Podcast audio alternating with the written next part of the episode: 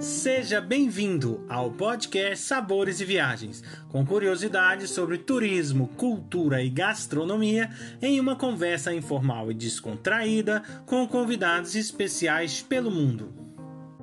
A apresentação deste podcast fica por conta de Victor Barros e Guilherme Boeste, diretores do Cooking em Portugal. Hoje a nossa convidada é Irena Milanova. Ela é da República Tcheca. Olá, Irena, tudo bem? Oi, tudo bem? É, eu estou muito bem, obrigada. Ok. Irena, eu queria que você, por favor, se apresentasse falando um pouquinho do seu trabalho aí na República Tcheca. Então, eu sou a guia turística, uma freelance, né, uma guia independente. Atendo na maioria os turistas lusófonos, ou seja, eram os brasileiros e portugueses uh, da África não vem tanta gente ainda para a República Tcheca. E eu trabalho algumas vezes como intérprete, como tradutora. Então também tem algumas vezes serviços para algumas empresas que vêm. E sou formada em letras, em filologia portuguesa e também em relações internacionais. Então por isso é esse também interesse pelos negócios e pelas empresas que vão lá uh, trabalhar trabalho mais com uh, esses turistas que vão de longe e passam geralmente dois dias em Praga, então dá para apresentar boas coisas. Mas, uh, claro que a República Tcheca não é só Praga e tem outros lugares que eu acho bacanas, mas entendo que turistas que vêm do Brasil, para eles é longe, tem que passar Viena, Berlim, Budapeste e outras cidades na região. Né, você comentou aí dessas outras né, cidades que tem na região, fala um pouquinho para nós delas. E, por exemplo, a, a, a, gastronomia, né? Porque talvez o norte tem uma gastronomia específica, né? O sul outra, enfim, um pouquinho para a gente conhecer, né? A, a, riqueza do país, né? Como um todo. Olha, tem a só para mencionar a República Tcheca, ela é menor que Paraíba. Então, um estado que é pequeno, né? É menor que Portugal até. E os tchecos, uh, eu até estava vendo que uh, nós temos a culinária de que nós temos o orgulho de que é nosso, mas maioria, na verdade, é desses outros países vizinhos. Então, a gente come uh, pratos que são da origem austríaca, alemã, temos também o goulash húngaro, né, que então é de Budapeste ou da, da Hungria. Então a gente tem uma variedade bem influenciada, mas dentro da República Tcheca temos várias regiões que uh, são específicas também pelo dialeto, né, pelo como é que as pessoas falam, e elas também têm seu folclore, suas tradições e varia um pouquinho, mas a variedade realmente não é muito grande porque o país desse tamanho pequeno não tem tantas diferenças. Mas tem regiões que tem, uh, por exemplo, algum tipo de queijo de cabra ou de ovelha, ou que tem bebidas onde é que você pode produzir uh, as aguardentes de frutas, que só pode ser no sul do país, que tem uh, as planícies bem baixas, as bacias, que está mais quente. Aí você tem pêssegos e pode fazer aguardentes de pêssego, por exemplo.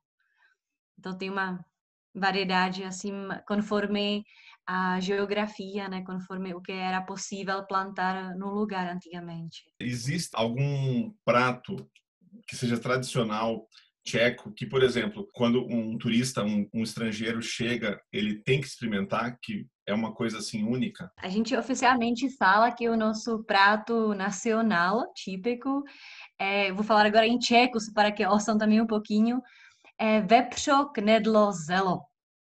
Quer dizer que isso é porco, uh, bolinhos, tipo dumpling, né? O, o bolinho de farinha, uma massa, nhoque, e com chucrute, com repolho.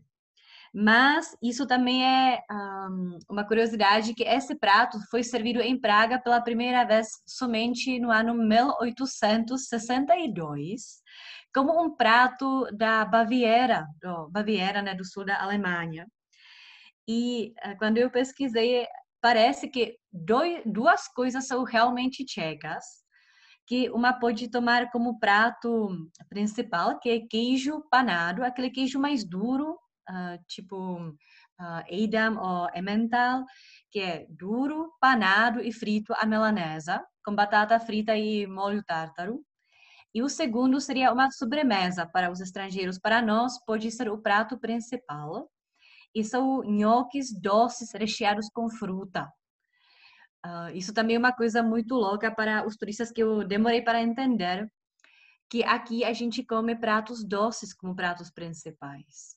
Então você pode ter panqueca com geleia, você pode comer no almoço uh, que nem esses bolinhos uh, doces, ou tem uh, alguns arroz doce, aqui também é servido como prato principal. Então, isso é uma coisa que eu recomendo provar, mas como sobremesa, né, depois. E agora temos uma coisa que aparece em Praga a cada passo, que todo mundo experimenta. Para mim é uma coisa nova, porque apareceu há oito, nove anos, e é chamado tredelnik. Isso é um rolo que é feito na brasa, e é como uh, uh, é tipo churros mais ou menos, mas é uma massa bem simples, farinha, açúcar, enrolada num pão e é feito na brasa assim fica quente. Pode ser com canela, amêndoas e isso vem da Transilvânia, da Hungria. Então não é nosso, mas uns anos para cá um, bombou na cidade e já virou tradicional tcheco que todo mundo tem que experimentar porque é bom. É realmente bom. E para acompanhar esses pratos aí, o que, que, é mais comum de se beber juntamente com esses pratos? Olha, assim, doces, é? Você é uma boa pergunta porque normalmente os restaurantes típicos tchecos eles nem te perguntam tanto sobre a bebida porque é óbvio que você vai beber cerveja. Tem que tomar, não tem não tem jeito, tem que beber cerveja. E muitos restaurantes já têm no cardápio uma parte que diz uh, pratos para acompanhar cerveja. Ou simplesmente é óbvio que você não bebe nenhum refrigerante, não bebe vinho, vai para uh, restaurante tcheco e você tem um grande leque dos pratos, normalmente são baseados uh, na, no porco, né, que a gente come muito porco, e daí combina bem com a cerveja. Então também a gente chama a cerveja de pau líquido, porque algumas vezes você nem chega a comer, né? Consumir tanta cerveja. Então, e tem uma, pronto, eu podia falar horas sobre a cerveja tcheca, né, que é a mais famosa um, marca da cerveja é a Pilsner Urquell. Né, no nome uh, Pilsner Urquell tem duas partes. Primeira, o Pilsner, que é a origem, uma cidade Pilsen, uh, em tcheco é chamada Plzeň, onde uh, no ano 1842 pela primeira vez fizeram esse tipo, esse processo da fermentação da cerveja, que deu nessa cerveja dourada, tipo lager.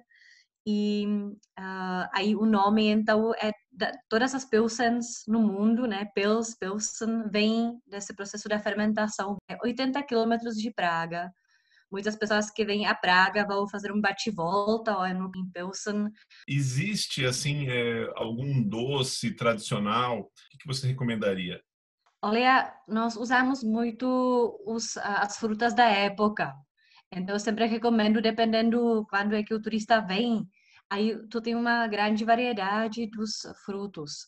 Uma coisa que é uh, tradicional aqui também é um bolo de mel é feito com farinha, né? Tipo um bolo, mas ele é cortado. Não sei como eles conseguem cortar, nunca consegui fazer em casa. Mas tu corta ele muito fininho e coloca entre ele umas camadas de creme, é muito bom também. E depois tem uma coisa que já tem que ir para uma confeitaria bem local. E é um doce que eu acho muito engraçado porque o nome dele é caixãozinho. Ah, é tipo caixão, né, de defunto. E o, a gente de brincadeira diz que isso é para oferecer à sogra, né? Que o humor tcheco é muito negro.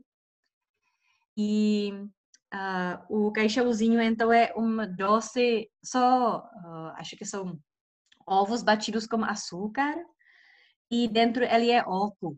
Imagina mesmo um, um quadrado oco e por cima vem chantilly. Então, são essas coisas que eu diria que são assim mais daquilo que você consegue achar com facilidade e pode provar. Por exemplo, em épocas festivas aí, o Natal, Ano Novo, é, ou algum é o Páscoa, né? Também Páscoa, que a gente também a gente celebra recentemente, ou até alguma algumas festividades aí locais, né, de algum santo, não sei se isso existe aqui em Portugal, a gente tem isso bastante, né?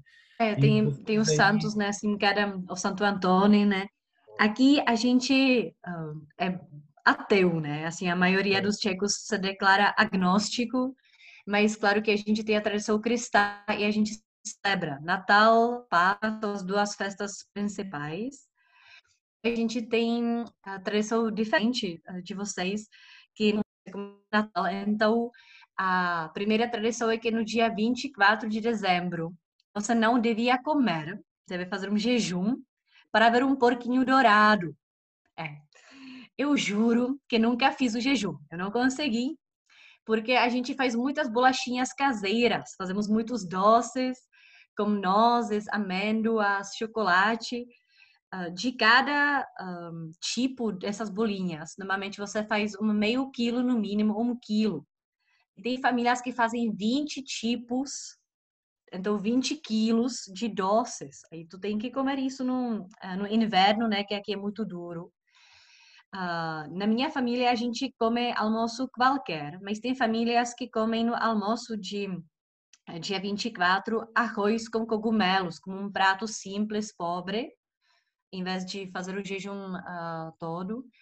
E no jantar, na ceia do Natal, todo mundo come a sopa de peixe, que é tipo um caldo assim bem rico, leva muitos uh, legumes e é cozido com uh, cabeças de peixe que você depois tira, mas para dar o gosto né, verdadeiro à carpa.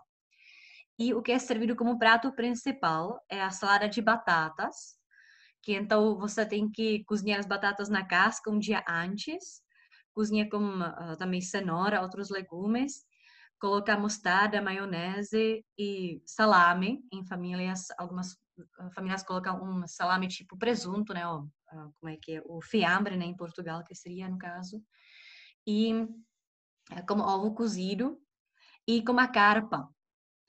Uh, nós não temos mar, então a gente tradição, né, comer a, a carpa como peixe de água doce. E uh, as carpas são criadas mesmo aqui no país, temos muitos tanques, muitos criadores de, de carpa. Uh, mas como tchecos não eram antigamente tão acostumados a comer peixe sempre, uh, o Natal aqui é conectado com muitos acidentes que a espinha fica na garganta. Então, os socorristas, né, têm muitos trabalhos com isso. Nem falo que muitos bombeiros também têm que ir para as casas porque os pinheiros aqui são verdadeiros. Então, muitas vezes das velas pega incêndio. Então, no Natal aqui é um pouco desastre. O, a Páscoa a gente come muitos ovos porque você tem essa tradição de decorar os ovos verdadeiros, são ovos cozidos, uh, que você em casa faz a decoração e oferece para os homens que vão uh, visitar as mulheres, nessa tradição no, na segunda-feira depois da Páscoa. Então a gente come muito ovo cozido feito em alguns uh, batidos, então junta com a manteiga e com uh, salame também. E fazemos um tipo fural, acho que se diz fural, né? No norte de Portugal eu experimentei, que era assim um bolo bem grande. Uh, então a gente também faz, só que o nosso é somente doce. Eu vi, acho que era Chaves, algum lugar assim no norte de Portugal, que colocava também linguiça dentro. Aqui a gente faz com passas, nozes. Então isso seria um, das outras festas, a gente não tem essas festas uh, religiosas. Uh, também temos a festa das, uh, por exemplo, que era antigamente muito importante era a matança do porco. Então, nessas épocas que era uma coisa até brutal, que eu assistia como criança na casa do avô, e hoje em dia é moderno fazer em Praga, por exemplo, o restaurante chama as pessoas, olha, nesse dia vamos matar o porco, e você realmente usa tudo de porco. Então, corta o pescoço, tira sangue, uh, e na hora você começa já a bater o sangue do porco para fazer as crepes, né? As, um, uh, ah, não é crepe, mas, uh, desculpa, agora me sei, omelete, né? Praticamente. Ou sopa de sangue do, do porco, faz a carne cozida na hora. E claro que você faz linguiças caseiras e tudo isso você um, oferece depois para os vizinhos, porque eles ficam com a inveja, né? Aí então o vizinho via, né, que você matou o porco, você tinha que dar para o vizinho, mas depois na hora quando o vizinho matou o porco, ele também tinha que te dar, né, para retribuir no campo. Então isso é, são as minhas lembranças da infância, mas uh, agora realmente os restaurantes muito chiques em Praga fazem, porque é uma atração, né, é um evento, chama a comunidade, assim faz. Uh, então uh, isso também seria uma daquelas coisas típicas. Normalmente, essa matança do porco é uh, fevereiro, março. Realmente você ficou todo ano alimentando. Até a minha tia ainda tem um porquinho que faz isso. E uh, é uma coisa assim, dessas relacionadas à comida. É, questão relacionada, por exemplo, a, a, a feiras, né, feiras locais e que tenha, por exemplo, alguns algumas comidas tradicionais e tal? Como é que funciona? Existe igual você vai na Espanha, por exemplo, você está cheio, né, dessas feiras, esses É, mas isso também são muito maiores, assim. Não, eu, claro. É, a gente agora também tem muitas dessas feiras. Uh, acho que aquilo parou porque o, uh, a República Tcheca saiu do regime comunista né, nos anos 90, né, no final dos anos 80, e depois a gente ficou muito atraído com essa possibilidade de comprar as frutas de fora e para o supermercado. E então essas feirinhas e mercados meio que acho que a gente meio que esqueceu, né, um pouco.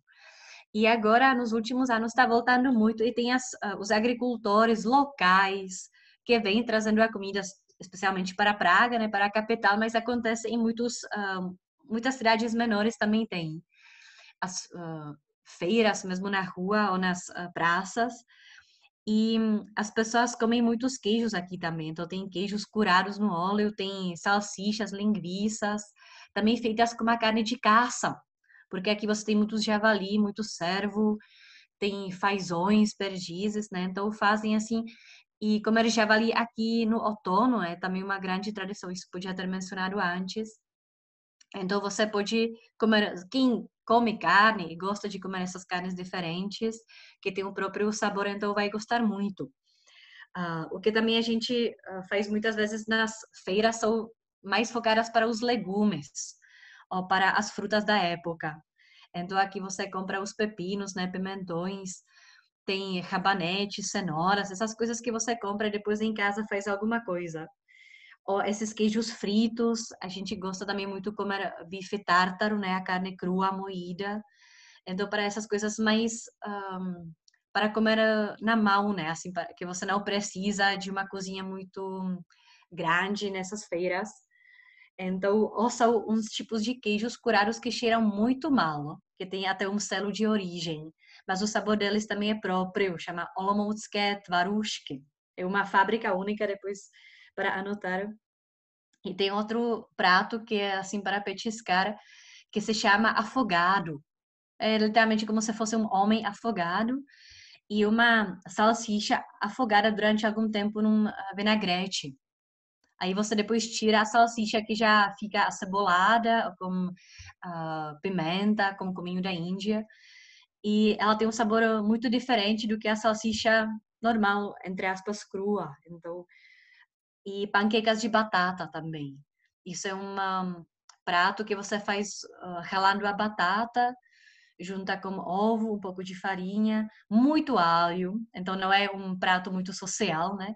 Mas uh, assim o alho também aqui é muito procurado, especialmente quando é picante. E daí você faz essa massa frita e come quente. Então também é algumas vezes acompanhado com chucrute, assim que nessas feiras você consegue essas coisas um pouquinho mais uh, locais, né? Como a gente e tem muitos lugares que vão uh, que tem essas feiras em Praga quando as pessoas voltam a viajar. Então em Praga tem vários lugares que organizam dependendo do dia nas praças e tem algumas feirinhas que são fixas. Então tem uma que é bem perto do relógio astronômico, numa das ruazinhas medievais então lá, especialmente para as frutas da época, para os turistas é muito legal. Existe assim alguma bebida, tirando a cerveja, né, que claro é um, é um símbolo aí, a Pilsen, existe alguma bebida, tipo algum licor que seja comum em todo o país, alguma coisa tradicional nesse sentido? É, olha, isso realmente você precisa para se esquentar no frio. Então, há muitas. Uh, tem duas que eu queria comentar. Uma é uma, um licor, praticamente, uh, que é chamado Becherovka, escreve-se como CIH, então os uh, falantes de português costumam dizer Becherovka. E esse é um licor que se faz nas nossas termas no Ocidente, é como água termal, ou água boa, assim, dessa região. E uh, eles usam o álcool de uva e deixam as diferentes ervas dentro uh, da, do, do, álcool. Claro que é um segredo, só conhecendo as pessoas do mundo, o que, que realmente eles colocam lá dentro, mas vem com uma casca de limão, uh, de uh, laranja, desculpa, como cravo, canela. E tem 38% de álcool. Então é bastante forte. Tem pessoas que gostam de tomar puro, como nosso presidente, uh, mas tem pessoas que juntam com água tônica ou com suco de laranja. E uh, tem algumas uh, variantes dessa Becherovka original, que é com limão, que tem só 20% de álcool, que eu prefiro, por exemplo, essa com limão, ou com uh, flor de tília, e é bem doce. E esse parece um pouquinho com, como vinho do Porto. Então, é Becherovka tem três básicas, assim, variedades. E depois, o segundo ramo seria a aguardente de ameixa que isso são as ameixas líquidas, puras, uh, pode ter 40% a 45% de álcool. É como medronho, talvez, do sul de Portugal. uh, também tem variante como a cachaça brasileira, né? Tem uma que é uh, pura, digamos, e adorada e você consegue facilmente achar nas lojas porque a garrafa tem ameixas desenhadas na, no rótulo, então é fácil de identificar, mas também dá tomar um shot ou vários shots nos restaurantes. E além de essa que é mais típica de ameixa, também fazemos de pêssego, uh, fazemos uh, daquilo que tem, né, de pera, de cereja, que é muito bom. Algumas vezes as pessoas deixam também uh, dentro nozes ou amêndoas. Então é muito bom assim, tem esse finalzinho, né, esse sabor afrutado. Uma vez até eu tomei cenoura destilada, mas é terrível.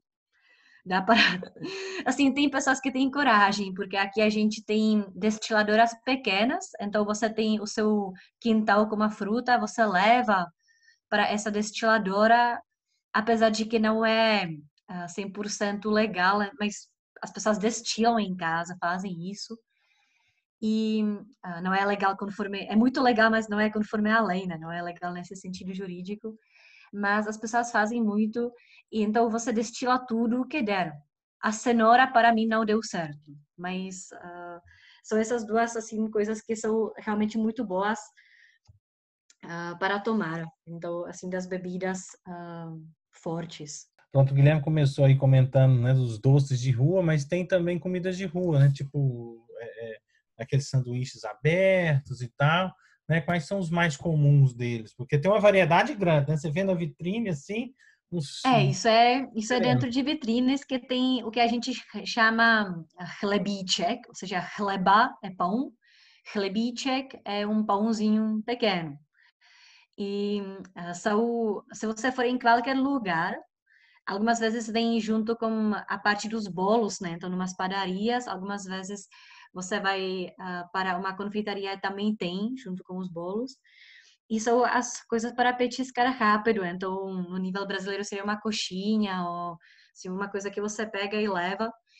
E uh, cada lugar que você for, Uh, se você pedir um nome próprio, vai ter a mesma coisa, a mesma decoração, né? Porque na verdade é um pão que você passa manteiga ou passa salada de batata ou alguma uh, algum batido, né?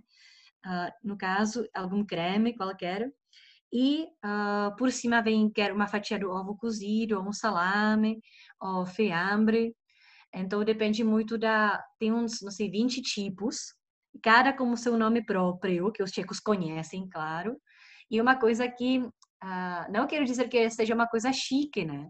Mas você podia fazer em casa, só que dá trabalho. Aí então, se você tá com pressa, aí você vai pegar na padaria um com metade de ovo ou com maionese e uh, pode comer mesmo pegando e comendo na rua, ou você senta rapidinho comer de pé, que também era muito comum aqui antigamente, que as pessoas parecem chamavam-se bares de leite. Você vinha, comia rápido, ainda de pé, e depois ia logo para o emprego. Agora a gente uh, tem uh, vendedores de cachorro quente, que tem em todo lugar.